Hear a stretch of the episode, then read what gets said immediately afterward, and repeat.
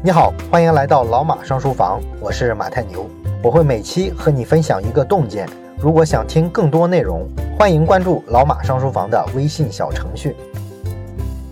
我们这期接着讲达里欧的长文啊，在他最新一篇长文章里面啊，讲了对中美关系的看法。那么达里欧提到呢，历史上的大国摩擦其实主要有五种形式：经济贸易摩擦、技术摩擦、地缘政治摩擦、资本摩擦和军事摩擦。而中美之间呢，是同时在这五个领域一起摩擦。那么其中呢，关于经贸摩擦、科技摩擦啊、地缘政治摩擦和军事摩擦啊，这些就是老生常谈了。咱们现在啊，每天的新闻上都在播这些东西啊，所以呢，我们就不说了。我们今天呢，主要说一说资本摩擦，这个呢，也是达利欧作为一个华尔街的资本大鳄啊，讲的最专业的东西。那么对这两个国家来说呢，目前在资本领域啊，各自都是彼此的威胁啊。对美国来说呢，中国给他的威胁是中国有可能让美元失去世界储备货币的地位。而对中国来说呢，美国在资本上对我们的威胁是，它有可能让全球资本啊大量的从中国撤走啊，甚至有可能让中国成为一个被世界资本隔绝的孤岛。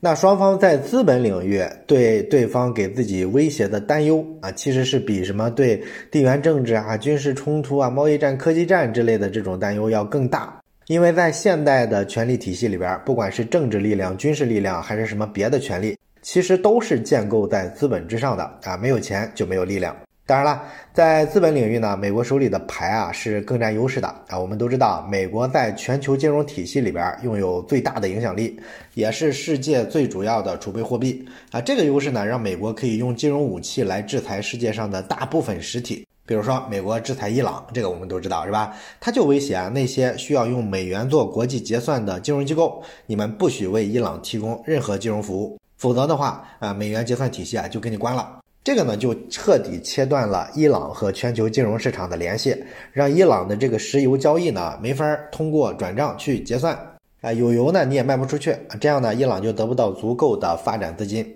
那么美国这招呢，实际上对所有国家来说啊，都是一种威胁啊。当然了，有能力的国家呢。会早做打算啊，试图去做一些尝试啊，绕过这种制裁啊。绕过制裁的办法呢有很多啊，比如说你也可以开发一套替代支付系统，不使用美国人开发的这套结算系统。再比如说呢，你也可以找一种新的货币去替代美元。我们中国这些年呢一直在推动人民币的国际化啊，我们需要争取扩大人民币在国际结算里的市场份额，以此呢来对抗啊美元霸权的这个负面的影响。而且前一阵子我们看新闻说，这个中国的央行啊试点了数字货币啊，有这个新闻是吧？这个呢是世界上第一个主权国家发行的数字货币，所以呢也被很多的专家解读成是挑战美元霸权的最重要的一个步骤。因为如果数字货币成为全球贸易结算的主要形式的话，那么数字货币跟什么实际的币种挂钩就很重要了。以中国在电子支付方面的这个先发优势，如果央行数字货币能够在全球结算里啊迅速的被推开，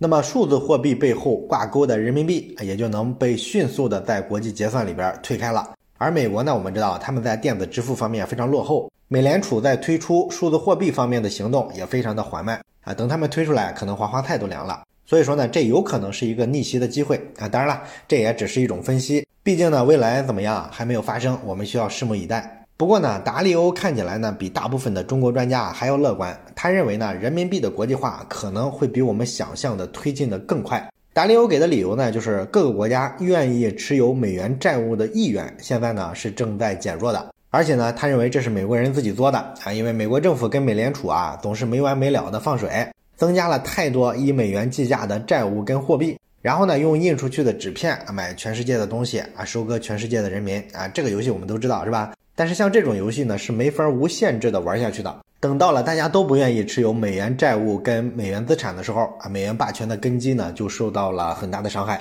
而美国的最大的对手是中国啊，手里呢还握着一万亿美元的债务呢。一直有人说呢，如果跟美国打下去，我们把手里的这一万多亿美元的债务抛掉啊，会不会引发美元贬值，伤害到美元霸权呢？当然有很多专家出来说这不可能啊，因为美国人啊总共欠债二十七万亿美元。中国这一万多亿美元也就占了百分之四左右啊，这个比例太小了，不至于有这么大的动静。不过呢，达利欧认为啊，如果说中国采取类似的行动啊，其实呢会引发很多的连锁反应，因为它会让其他的美国的债主们对美元没有信心，甚至呢会产生跟进的一些抛售美债的行动之类的。那么这个呢就会降低整个市场上对于美元资产的需求。而美国呢，为了阻止这种集体抛售造成的美元崩盘，只能呢去人为的设置一些交易障碍啊，阻止资本的自由流动、自由交易、自由兑换，让这个美元资产的抛售潮迟滞一下啊。但是呢，这就很矛盾了，美元凭什么被全球各个国家当做储备货币啊？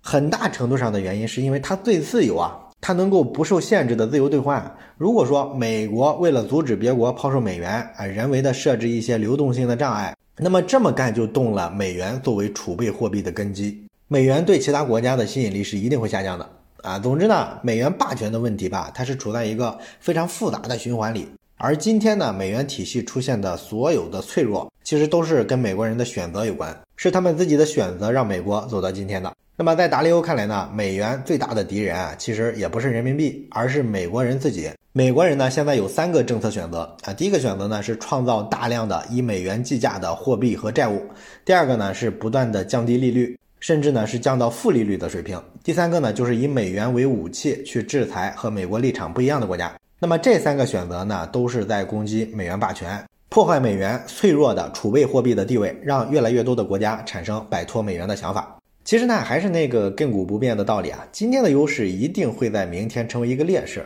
啊，当初你怎么收割别人，未来呢就会割到自己头上。而当这一天来临的时候呢，达利欧认为呢，持有美元债务的国家机构就会抛出美元计价的债务，这会造成美元贬值，动摇美元呢作为储备货币的信用。那么在这种情况下，美联储有两个选择啊。第一个选择呢，就是提高利率，以此呢来增加美债的收益率。美债收益率高了之后呢，就不再是负利率了啊。这样呢，对其他国家就有吸引力了。也许呢，这个抛售啊就不会发生了。但是呢，这个利率必须得提高非常多才能达到这个效果。而利率提高非常多的代价又很大啊，就是会损害美国自己的国内市场跟经济。啊，我们都知道哈，经济繁荣的时候需要你这个利率水平比较低，比较容易啊拿到融资。但是显然利率一提高啊，这个就没有了。那么第二个美国人可以有的选择呢，是继续印钞票，用印出来的这些钞票去购买别的国家抛售的美元债务啊，防止呢造成市场的恐慌。但是这一招呢，又回到这个老问题了啊，美国老是放水，美债跟美元的实际价值啊就会被进一步的稀释。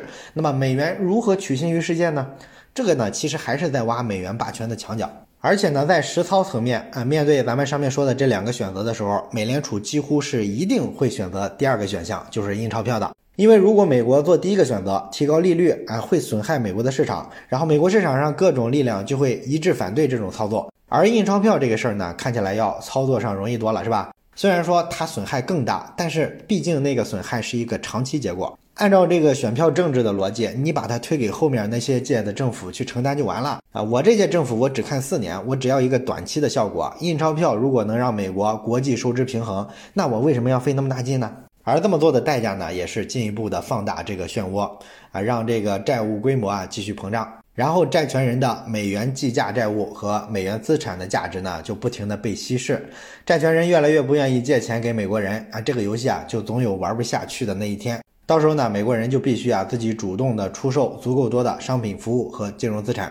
并且呢不能再大量的购买了啊，这就是清算时刻到来了。当然了，美元的储备货币地位啊，之所以长期以来一直很稳固，其实也跟另外一件事有关，就是之前呢并没有哪种货币看上去有潜力替代美元。目前呢，国际上最常用的就是四种储备货币：美元、欧元、日元和英镑。那么除了美元之外呢，其他三种啊其实都不大成器啊。欧元的这个主要问题呢是它不是一个主权国家发行的，而是一个松散的国家之间的联盟创造出来的这么一种货币。那么主权货币背后的主体如果不是一个主权国家的话啊，这就很麻烦，因为欧盟啊它太松散了，它在各种问题上每个国家之间的分歧是非常大的。所以说呢，很多事情上他就发不出一个对外统一的承诺啊。如果是这样一个松散的政治实体发的一种货币，你想国际社会上谁敢用是吧？他就不能很信任。那么这就决定了这种货币啊很难成为世界储备货币。而日元跟英镑的问题呢，就是他们这两个国家啊，国家实力不行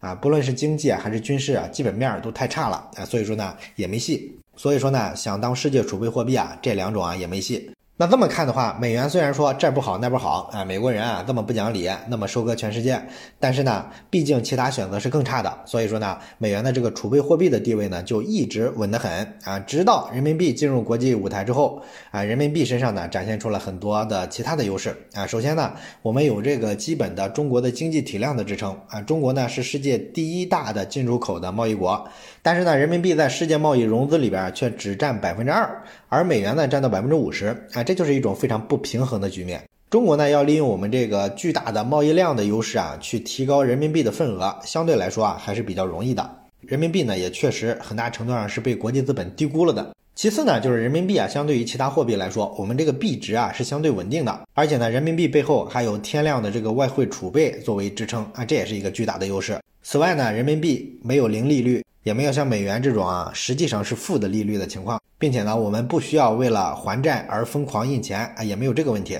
所以这些呢，都是人民币作为储备货币的优点啊。当然了，它也有缺点。最大的缺点呢，就是人民币啊还不能非常自由的兑换，然后我们的人民币清算体系呢也不发达。所以说呢，达利欧认为人民币取代美元呢还需要一定的时间。但是这个时间呢，达利欧认为呢没有那么久远，可能在未来的五到十年里啊，就会看到人民币在国际结算里会以非常惊人的速度成长。对美元体系呢形成根本性的冲击，而美国在这个过程中呢，有可能会去削减美国人在中国市场上的投资，而且呢，有可能把中国公司从美国的证券交易所啊摘牌啊，不让你在美国上市了。这个呢，都是中美之间未来可能发生的资本摩擦。当然了，美国这么干的话，其实也是一把双刃剑啊。虽然说呢，这确实一定程度上打击到了中国的资本运作，但是呢，也削弱了美国的投资者在世界各地的竞争力啊。它不能进入中国这么大一个市场了吗？同时呢，也削弱了美国的证券交易所它的名声、它的声誉、它的品牌、它的吸引力。很多中国好的公司啊，可能都会选择在国内上市，比如说蚂蚁金服集团，可能就选择在香港或者是上海进行上市。国内或者是其他国家的投资者呢，也会选择来中国的交易所，这些都是有可能发生的情况。那么总的来说呢，这个大趋势啊，一旦形成了，它就很难逆转。美国不论是对中国采取非常极限施压的策略，还是和平共处、慢慢温水煮青蛙的策略，结局呢，似乎都是啊，美元的这个霸权呢，岌岌可危，要逐渐被取代掉了。这就是达利欧对于中美之间啊资本摩擦的一个长文的解释。好了，关于达利欧的长文呢，我们就解读到这么多。希望你能从这篇长文里啊，对中美之间的摩擦有进一步的深入的理解。最后说一件事儿，咱们节目啊最近拉了一个微信群，如果你有什么话题想直接跟我或者是跟其他的听友朋友啊交流讨论的话，可以加一下这个群。加群的方法呢，就是先找到老马上书房的微信公众号，然后在底部菜单栏上有加群两个字，点击之后啊就会弹出二维码，扫码就可以进群了。